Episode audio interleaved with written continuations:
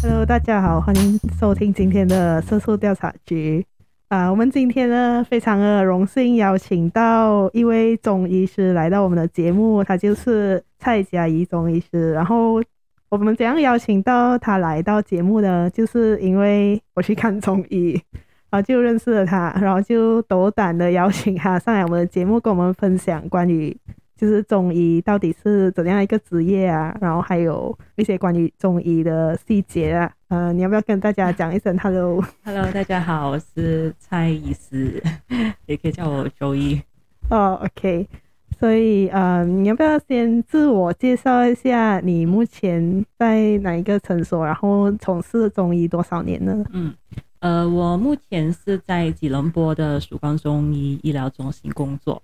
然后我是二零一五年毕业的，所以到现在工作了大概六年多。然后呃，想要问一下，这个这只是一个呃题外话吧？这个诊所是你是工作还是是你自己开的这个诊所？呃，算是有合作伙伴的。哦，所以是半个老板啊？呃，差不多。很 好很好。为什么你会选择中医而不是西医？可能？嗯呃，这样当初我是念理科啦，首先，所以那时候我第一个想法就是，呃，要往这个从事医疗行业方面。然后，因为我觉得我喜欢帮助别人去解决他们的问题，我可以得到一种满足感。嗯，所以，呃，当时候不选择西医呢，当然我会考虑到未来工作的模式。因为可能我本身比较不喜欢那种熬夜啊、on call 啊 这一类哦、嗯。然后当十年前的时候，其实中医系是一个很新的一个科系。然后当时诶看一个诶有这个科系的时候，我就觉得眼前一亮，就首先是很感兴趣，也很好奇，就很想去了解多一点。所以这个也是一个促使我诶有想去念中医的一个一个念头。嗯，然后我本身也没有那么喜欢呃爱吃西药啦。哦，所以可以讲说是一个从小的习惯，你比较可能习惯中医的治疗。嗯，也是有哦。OK，本身我吞这些药丸类的比较辛苦一点。哦，哎，这样跟我一样哎，我也是。嗯，所以哎，我觉得吃中药好好好，很简单。OK，了解。嗯，然后你之前。就你讲说，刚刚十年前的时候，这个中医的科系它是刚刚推出嘛，在本地。像、嗯、目前是哪里有的念这一个中医科呢？嗯，当时候呃，其实马来西亚第一间大学有这个中医系是印地大学，然后之后陆续就有呃 U 大、IMU，呃进来的那个厦门大学也是有啊，所以是越来越多大学有这个中医系。哦，我不懂，IMU 也是有，因为他们感觉就是很西医化，啊，这也是新的一个科系。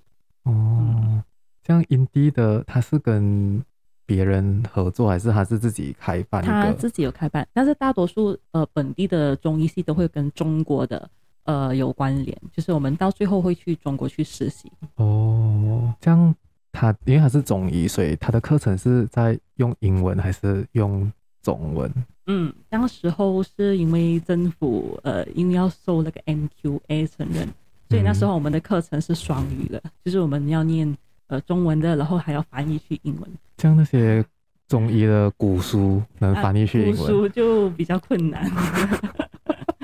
所以中医中医的呃科目，一般我们是先学中文，然后再呃就是练习把它翻译去英文的意思这样子。哦。嗯所以他的课本就是那些好像，因为我知道你们会读什么《黄帝内经》是吧？嗯嗯，然后所以他《黄帝内经》你们会有一个英文版本的。对对对，就是我们要同时念 两种，真的真的，而是很辛苦。那时候刚开始啊，哦、就变成我们考试也要写双语。这样的啊？对，就是因为因为 MQA 就是他们要检查那种功课之类，哦、所以变成你写中文他们是看不懂的。哦，所以那个时候的影帝的师资是中国来的还是？呃。本地医师也有啊，有些某一些科目可能会邀请外国医师。哦、嗯 oh,，OK。像你们这一科的话，因为医生是读五年嘛，嗯，像中医呢也是五年。对，中医是五年，只是我们的五年是包括了呃，就是理论还有呃临床实习。哦，嗯、所以就是讲你们实习是多久？哎，那时候呃，是其实我们是要是一边学习这个理论，然后一边去实习的。然后到最后的半年呢，我们才会选择去中国，在当地实习。嗯，或者说只有半年的时间是在啊，就是完全临床。对对对哦，然后但是在我们呃，就是四年课程里面，好像我们学针灸的时候，其实就是一边在练习。所以是你们会找，你们会在这里找这里的中医诊所合作。啊、对，本地的一些诊所啊，像中心啊，都是我们实习的地点。我们的大学里面也有一个诊所是让我们实习的。嗯啊，所以是边学边练，呃，我觉得那个效果是蛮好的。嗯，像你们在学这个中医的课程，它是因为中医他们都是他的理论，这是我上网自己找的资料啊，他、嗯、他们会用那些中国的古书嘛，然后他会其实会不会有科学的根据，还是其实你们已经是中医科学化，还是所谓的西医化？嗯、如果你是说那种古典的，像《黄帝内经》啊，什么《伤寒论》呢？这一些，of course，它是一个古古迹，嗯，你是肯定不能够说它是科学，因为在古时候根本没有科学的存在。但是，当然现在临床呢，其实是他们有做了很多大量的研究啊，去证明呃一些中医的治疗是有这个科学根据的，就是有它的疗效。哦。啊，所谓的科学其实是要做临床数据啊、收集啊、分析这些，所以是现代呃是有做得到的。所以是用现代的。科学的方法去去证明推论回 去证明 这样子，所以才可以让呃，就是世界各地啊，其他的呃人都认识，就是相信中。嗯，现在也有很多是那种中医医院，是吗？嗯啊，然后他们是怎样？他们会不会也像普通的那种西医的医院这样，也是会有每天去量血压啊，然后抽血验啊？呃，其实我们的课程里面呢，大概七十八先是中医的呃 subject，然后大概三十八先是西医的 subject。其实我们也要念西医的理论的，哦，像那种解剖学啊、那个药理学啊、生理学这些，嗯，啊，我们都是要去学，当然没有那么深，但是基本的概念我们都要了解，嗯，啊，像量血压这种验血这种是基本的，这个是要懂。OK，而而且是也比较符合现代的这个社会了，因为大多数人。都是有去看西医啊，去做检查，所以我们是需要结合啊去诊断，包括好像看 X 光片那一些啊，这些也是要去学习的。哦，所以这个是现在中医的不同吧，就需要跟跟进这个事。嗯，像你刚才提到你们会学那个药理学，嗯，所以因为我刚才进来你的诊所时候，我看你们也是有很多不同的那个药，所以你们是会有一个，因为好像西医还会有 pharmacy 药剂学，嗯，可是，在中医上你们也是要自己。这样，就像 pharmacy 也是你们自己，你们也是要自己做药，还是其实现在已经有一套很成熟的产业？也可以，有人是单单专做，呃，就是念中医药理学，也有这个科系的，哦、在国外啦，马来西亚就还是中医，我们就要念完所有的东西，就中药啊、方剂啊、针灸全部都学。哦，所以那些制作，嗯、呃，不一定是中医是自己制作，现在是有药厂。哦 okay 呃，就是专门去做这个药的，嗯，哦，OK，哇，这样它也是发展到蛮成熟了的这个产业。像、像我们现在好像刚才秀梅讲到有中医院那一些啊，嗯、像马来西亚有没有一些比较具有规模的中医院嘛？呃，中医院有，但比较少，可能大家比较常听到是那个同山医院吧。哦，同山医院有中医，哦、不懂。它算是它是有个中医部门和西医部门。所以它就比较像是有有就是两个中西医在一个呃一个建筑物这样子。嗯，OK，了解。这样好像你你讲说你们也要念针灸啊，就是然后也要会那些药材啊什么，嗯、这样也是在那五年里面学完学完，就是五年就是学完全部东西，全部东西。呃，当然第一年我们一定是学基础理论，嗯，就是那种什么阴阳五行啊、五脏六腑，这各种这种基本理论。然后之后再学这种诊断，嗯、然后针灸啊、药啊、整骨啊、推拿啊，全部哦。这基本上你毕业出来，你是要一个，就是一个全方位可以医治人的一个医师，嗯、你才可以毕业。这样听起来，我不知道这个问题有一点笨啊，好像呃，感觉上是你会讲中文，然后对就是华中华文化有一点了解，才会去念这一科吧？你有没有看过什么？嗯，也有，有也是有吗？有有马来人念中医的，真的真的真的吗？有有，就是嗯，有一些是他们完全不懂中文的话，会比较辛苦。真的会很新，因为好像那种呃，我们要看那个古文文言文，他们真是很难理解。嗯、对、啊，然后还有一些因为中华文化的关系，对他们来讲也是很陌生。嗯，所以也要看他们有没有那个热忱，真的是想要去学习，他们才可以继续念下去。有一些真的念到中途，他们觉得呃念不下去，可能就要转科。嗯，但也有一些可能是他们从小就中文的背景的，就会比较容易。嗯。嗯，像我想要问一下那个，嗯，我们在 DVB 不是 DVB，就是我们之前看戏里面就就会讲到什么啊，中医它需要什么那个望闻望闻问切，它其实是、嗯、是是什么东西？对，啊，啊望闻问切叫视诊，就是我们中医诊断的四个呃依据。很多人会以为说把脉就可以知道全部，但把脉只是只只是其中一个。所以望闻切四个才是我们呃主要四种呃用来诊断。所以望就是看呃观察，就病人来到他是拐着走进来的，还是痛啊，他的表情啊，他的脸色，他的什么指甲，全部都是我们观察去呃去看的。哦，还有舌头，舌象也是非常重要。然后第二个是闻，闻是听，就是听呃那个患者的咳嗽的声音啊，有没有痰啊，声音的大小啊，还有就是呃。闻第二个意思是气味，就是嗅的那个气味。有一些人，呃，可能某一些疾病，他们身上会有散发一些味道的啊，所以这个也是一个依据。然后问问这个其实是占比较大的部分，就是问他的病史啊，他的整个发病的过程是怎样，他的生活习惯、饮食习惯啊，全部都要问得很仔细，然后去帮他做诊断。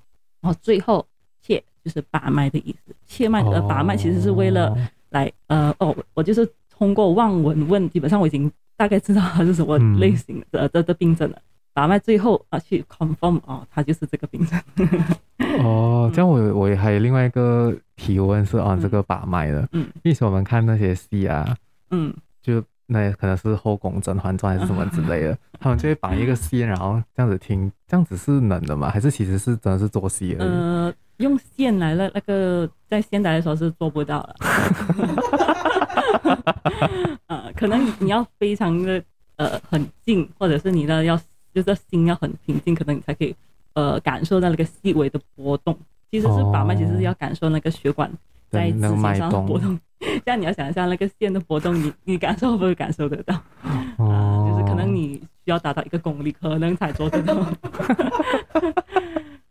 哇，这样把脉这个东西很有趣，就是一开始你要学的时候，你怎样知道你把脉是把对了还是把错？因为只有你自己可以感受得到。嗯，所以，所以这个感觉也是要训练的。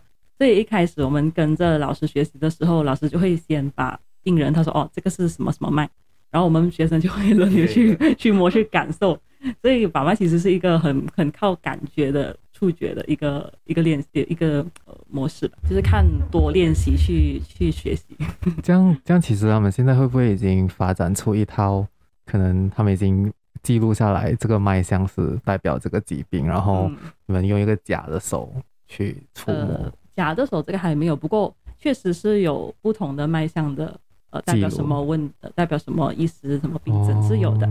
我们练习就是要分辨的啊，这是脉是什么脉，弦脉、呃，滑脉还是沉脉还是什么，就是代表你不同的病症。所以如果说呃，我不要望闻问，我也可以从呃把脉去去推算你可能身体有什么问题。但最直接还是直接问，哦、就最好不是不要让我们去猜。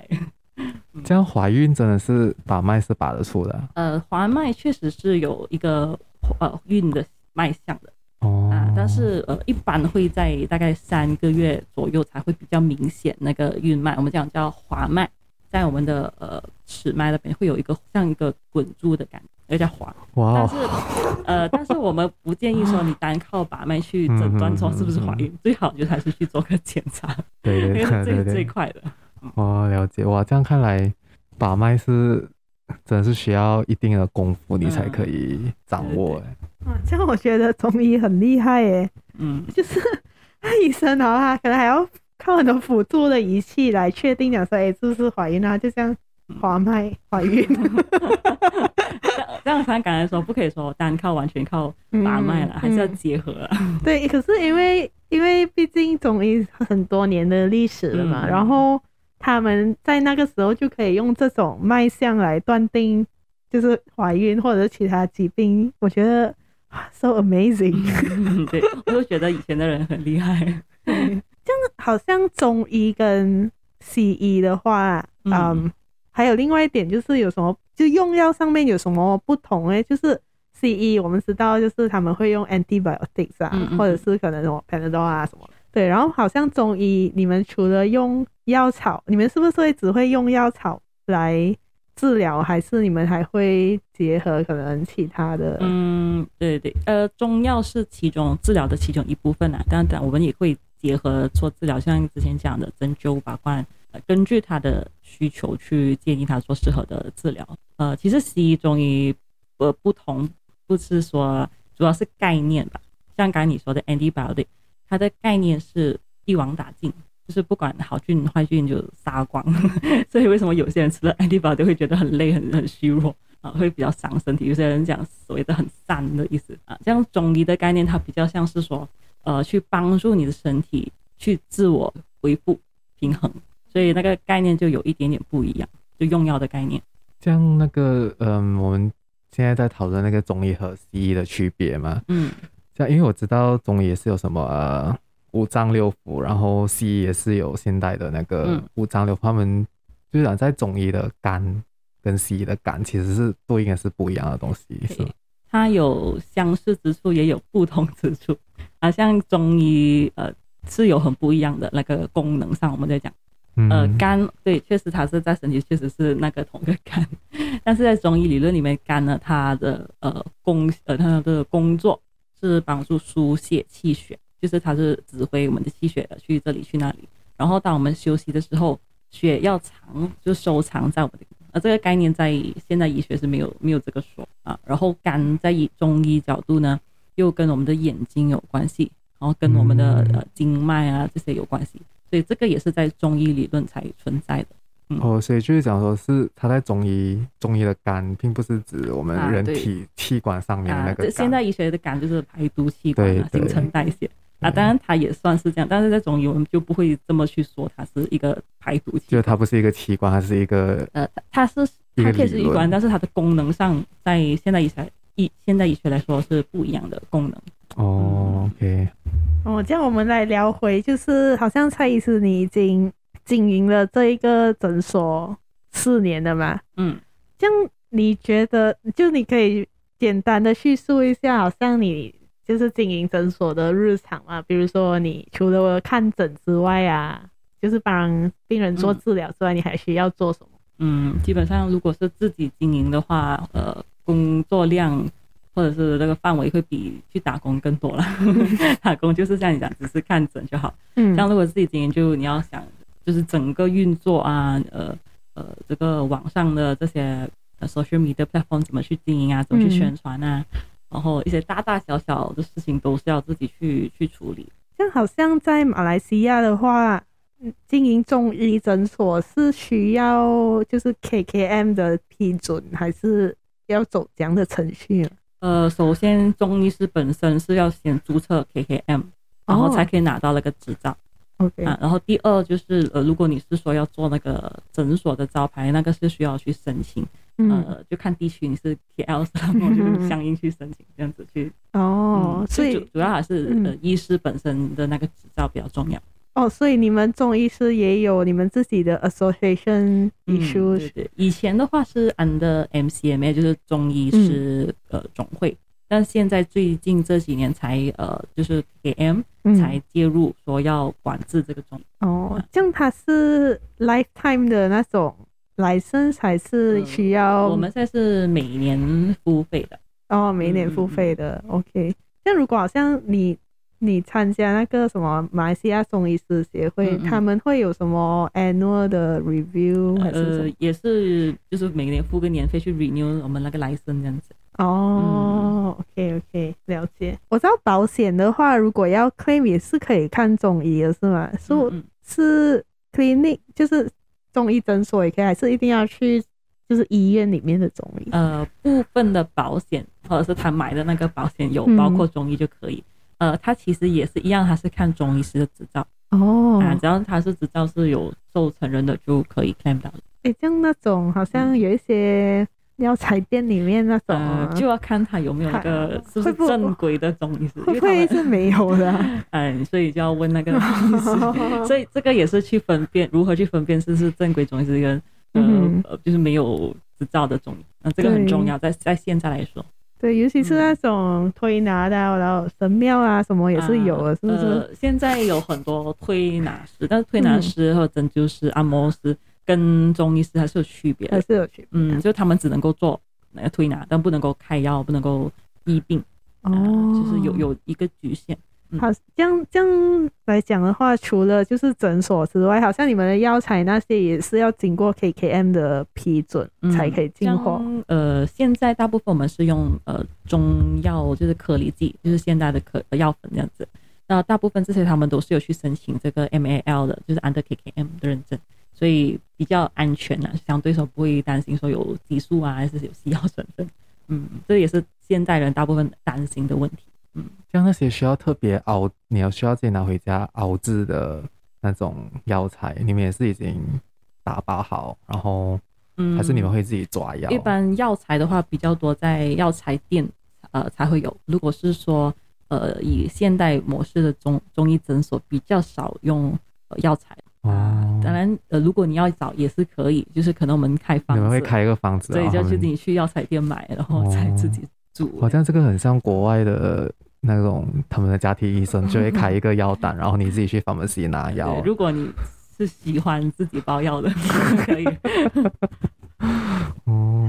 对，如果他你开给他们那种药材，就要跟他讲哦，这个什么要几两，什么、啊、对，就就写多少克啦，容易算一点多少克，然后怎么煮，然后怎么喝，不要教他们。哦，这样子是这样的话，会不会有人不会煮，然后还吃啊？可能，所以比较少了，所以大部分人现在都很、就是、很容易接受吃药粉，因为真的比较方便，嗯，啊、也会有它的疗效。嗯，对对对，这样会不会有？人我不懂，来产业上面这个行业，他们已经把就他们已经熬制好那个药，然后弄成一罐的。嗯嗯，有有，现在有很多就是 ready bag 的，就他们已经熬好了，然后放去真空包装，你只需加热倒出来喝，哦、这样汤有了。现在已经越来越方便了，吃中药。嗯，但是那一种就是呃，它就是比较 standard 的常见的药才会有，或者是它呃配好了，它帮你代煎。我们讲代煎，就是你这边等它熬。哦帮你免费，然后再再再给你，或者是寄给你，这样子都可以。哦，还有这样子，就另外加一个服务的费这样子了，帮你熬煮的服务费也有。哇，这个我第一次听哎。就看不同的呃诊所还是医院，他们的模式怎么样？有些我们喜欢用就是 raw 或者中药材去熬，那我们比较容易方便的就是用药粉。嗯，也有一些是素片的药丸的也有。嗯，了解了解。但是它的效果都是一样的吧？呃，最主要就是你有没有开对药了？对，开到对药一定有效果。好好，像你经营啊诊所就四年，然后你之前也是在别的地方，呃，别的地方就是打工这样子。OK，然后你有没有你遇到通常来看病的都是华人居多呢，还是也是有有族？就在马来西亚，想要知道他的接受度是到哪里？嗯，呃，华人肯定是占最大的部分了，那也有。呃，最近也有看到一些马来人、印度人是来做治疗的，嗯，嗯啊，有一些是可能是他们朋友介绍啊，这样子，他们比较能够接受，好像针灸啊、推拿这些是他们比较容易接受，拔罐也是，嗯，马来人很爱做拔罐，其实，哦，对，他们好像自己也是有，嗯、他们也有，他们也有他们自己的传统医疗，也是有类似的做拔罐，嗯、可能呃概念上跟中医有一点点 不一样的，哦，啊，中药的话呢，他们就有一些可以接受，有一些比较难接受，因为。可能他们平常比较少吃接触到中药，嗯，会不会害怕有那种不哈拉的问题？呃，一般我会跟他讲，都是草药，所以他们都可以接受，都可以接受啊。OK OK，了解。像我这里有一个问题，就是因为中医是，就是他是 from 中国，就是可能是华人或者是中国人的，他是那种讲讲，就是根据我们的生活习惯啊，就是可能他会不会。是比较适用于华人呢，因为毕竟我们我们懂什么是阴阳啊，什么热气啊、阴黑啊。可是有可能马来人或者是外国人，他们的生活方式是不一样的，会不会是其实是不适用的？呃，其实每个人体质呢都可以，因为每个人体质不一样我们是根据他的体质去开药，去去分析，所以药物也是针对他体质去开的。所以不管什么种族外国人，我们都是去帮他找他的体质啊。像像马来人印度人，虽然他们每天吃咖喱，但是他们也很爱喝冰啊。他们很多其实身体也有很多寒的问题。就我们也是一样会跟他讲哦，你身体有寒气什么什么，去慢慢的去解释让他们听。啊、呃，也是一样跟他们说需要忌口水。所以这法其实也是一样的，说没有分种。哦，这样你们的那些药粉什么，就是你好像在西医那些西医药，可能他们就是呃呃，这个冰可能就是吃几个 milligram，、啊、然后可是你们也是一个桶呃一个 standard，还是是你们根据自己的经验判断、嗯？开药的方式就啊，对，这个也是一个分别，就是。像西医说发烧，可能说吃退烧药是偏的多。像中医又有点不一样，就是可能两个人发烧，但是你们两个人的体质不一样，嗯、我可能开的药都不一样。咳嗽我们要分寒热，有没有痰，有没有痰，呃，有痰无痰。所以每一个人的病症只要有一点不一样，开的药都会不同，就比较难说、呃、完全统一。一模一样，的一个人开吃同一个方是、哦、呃比较难做得到。嗯，了解。除非说是一些比较日常可以饮用的一些一些汤啊、茶疗啊，这种 这种就可以说。那如果说你要针对治疗某一个病的话，还是要针对性的开药比较好。嗯，嗯，所以像之前呢 COVID 的问题就很多，WhatsApp 很多人传什么什么方啊，所以其实是其实是不不不对的。嗯，因为有些人可能适合，有些人不适合。哦，了解。我想要问一下，好像那个莲花药是不是 那个药丸？嗯嗯。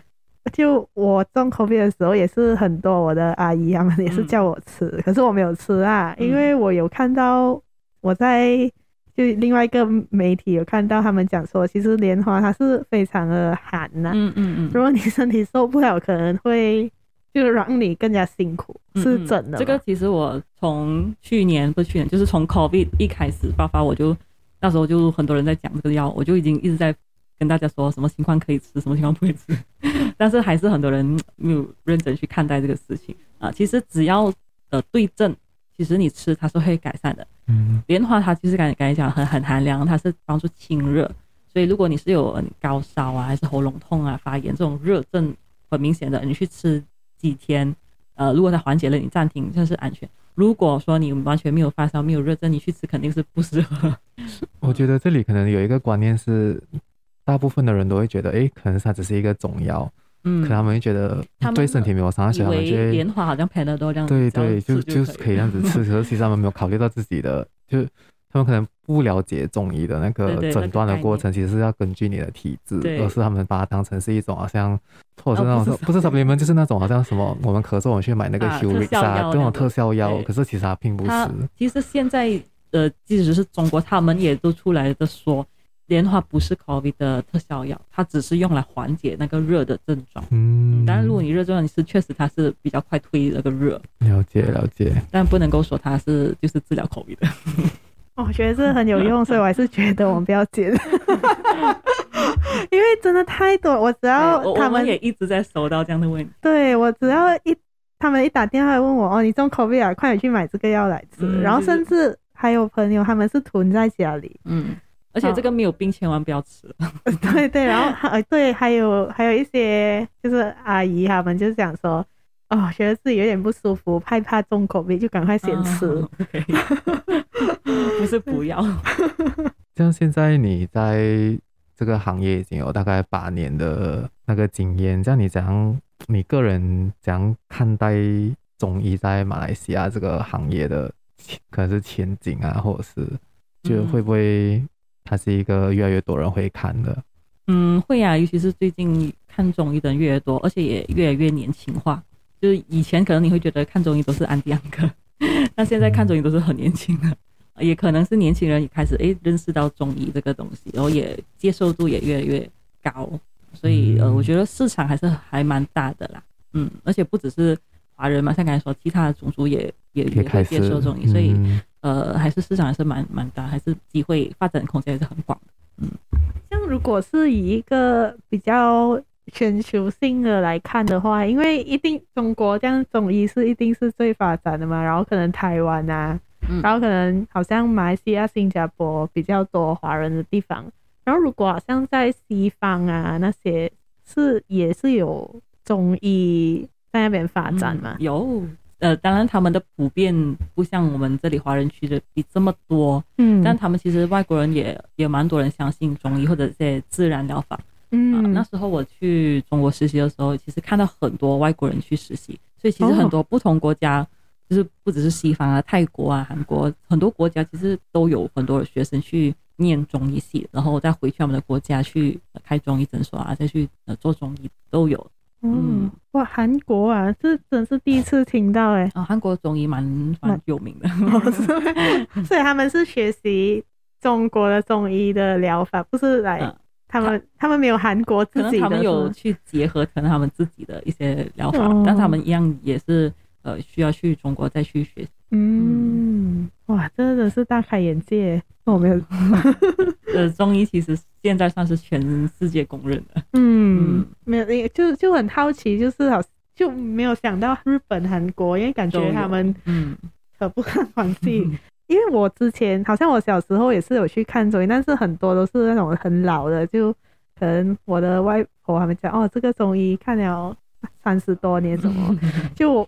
有没有出现好像青黄不接的问题？就是很少年轻人会想要选择，因为大家都觉得哦，我要去当西医，但是很少人想还要去当中医。呃，现在说我觉得不会了，因为现在我们的能够念中医的机会比较容易。嗯啊，就像那时候说十年前开始有这个系，然后现在很多间大学都有，就变成他多了一个选择。以前你可能不想念中医，是因为你没有一个正式这个文凭。你会担心你未来工作有没有稳呃安定这样子，那现在就不会。现在你有一个正式文凭，然后政府受承认，然后你也有很多工作机会，嗯，所以其实蛮多，每每一年都有很多新的中医师。诶，像刚才你有讲到你是去天津那边实习实习嘛？哈、嗯，这样可以分享一下那时候你们实习的。经验是怎样的？嗯，呃，那时候我们啊，对，在中国的话，他们就是真的是医院啊，啊，他们而且他们的中医就可以真的中西医结合的做的比较好，在中可以做到，在马来西亚还还还比较缺乏这一方面中医、中医西医就是归西医啊，他们比较难，这里比较难结合，那中国就做的比较好。然后我们一样会轮班哦，就是呃妇科、儿科、老人科，就是我们会转呃科系。跟西医有点类似啊，就专科系去实习，跟不同的老师，啊，就学习他们的经验啊，跟诊，就跟在他们的旁边，呃，看老师怎么去看病、开方，或者去去实习。然后在针灸科，当然我们就可以去下手去针灸。这样半年的实习经验会够吗？呃，所以我刚才说不只是半年，其实我们在那个四年内，其实也在已经在本地实习着，嗯 okay，所以讲严格来说也也有几年的实习经验。嗯，而且我们毕业之前是通过的考试是，呃，也是蛮严格，就是我们是需要去，就是正式像看病这样去看病人。哦，这样的话，就是讲那那时候你们一出来就是实习完，然后回来马来西亚就开始投入这个行业嘛？嗯、这样有没有人会留在中国那边工作？有一些人他们可能想要继续念硕士。哦，还有硕士可以念硕士、博士都可以哦。当然，你就再花多点时间继续念是有的。嗯、可是大多数这些硕士、博士都是中国。呃，对，你要去中国就待在那边三年。如果是硕士，是这里就没有。这里的话就是要读 part time，part time，嗯，就是可能你呃念，然后有可能几个月要飞去中国。但现在疫情来说很难做到了。哦，对哦，对哦，嗯嗯，然后就变成要靠线上去。去做就有点呃不方便。对对对，像台湾相比之下，好像没有听说有人去那边念中医。啊，台湾也有他们的那里的呃大学也是有中医系的，嗯，他们也是蛮多。哦，可是这里的大多数我们都会去中国啊，对，大部分都跟呃中国的有呃关联。OK，了解。这样好像刚才你提到你们有他们可以继续读硕士啊、博士啊，这样你们也是会。选一个，它是一个研究的。啊，就分科，好像说你你要攻读可能妇科啊、儿科啊，就是硕士其实就是在分一个更细的一个东西去去探深入探讨，你可以深入探讨针灸，嗯、就是探讨推拿这样子。哦、啊，然后一样要做一个论文啊这样子，嗯，了解。哎，这样针灸哇，真的是很有趣耶，中医。就是针灸的话，好像你们实习的时候，就是 你们会不会有人差错？OK，呃，我跟你大概跟你讲一下，我们一开始是怎么练习。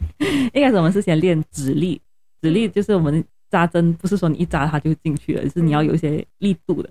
所以一开始我们是可能是练扎棉花啊，扎肥皂，什么都扎。就是当你也可以很很很容易的扎进去的时候，我们就可以开始练在身上，可能是自己或者是同学互相之间练习，因为这个都是一个过程啦。OK，一定要一定要下手，一定要整。所以当然，哎，当你习惯了，然后越来越熟悉了，然后慢慢才可以。大胆的下针，嗯，所以一开始我们练针灸之前，先学会找穴位，你找回了穴位才可以开始下针。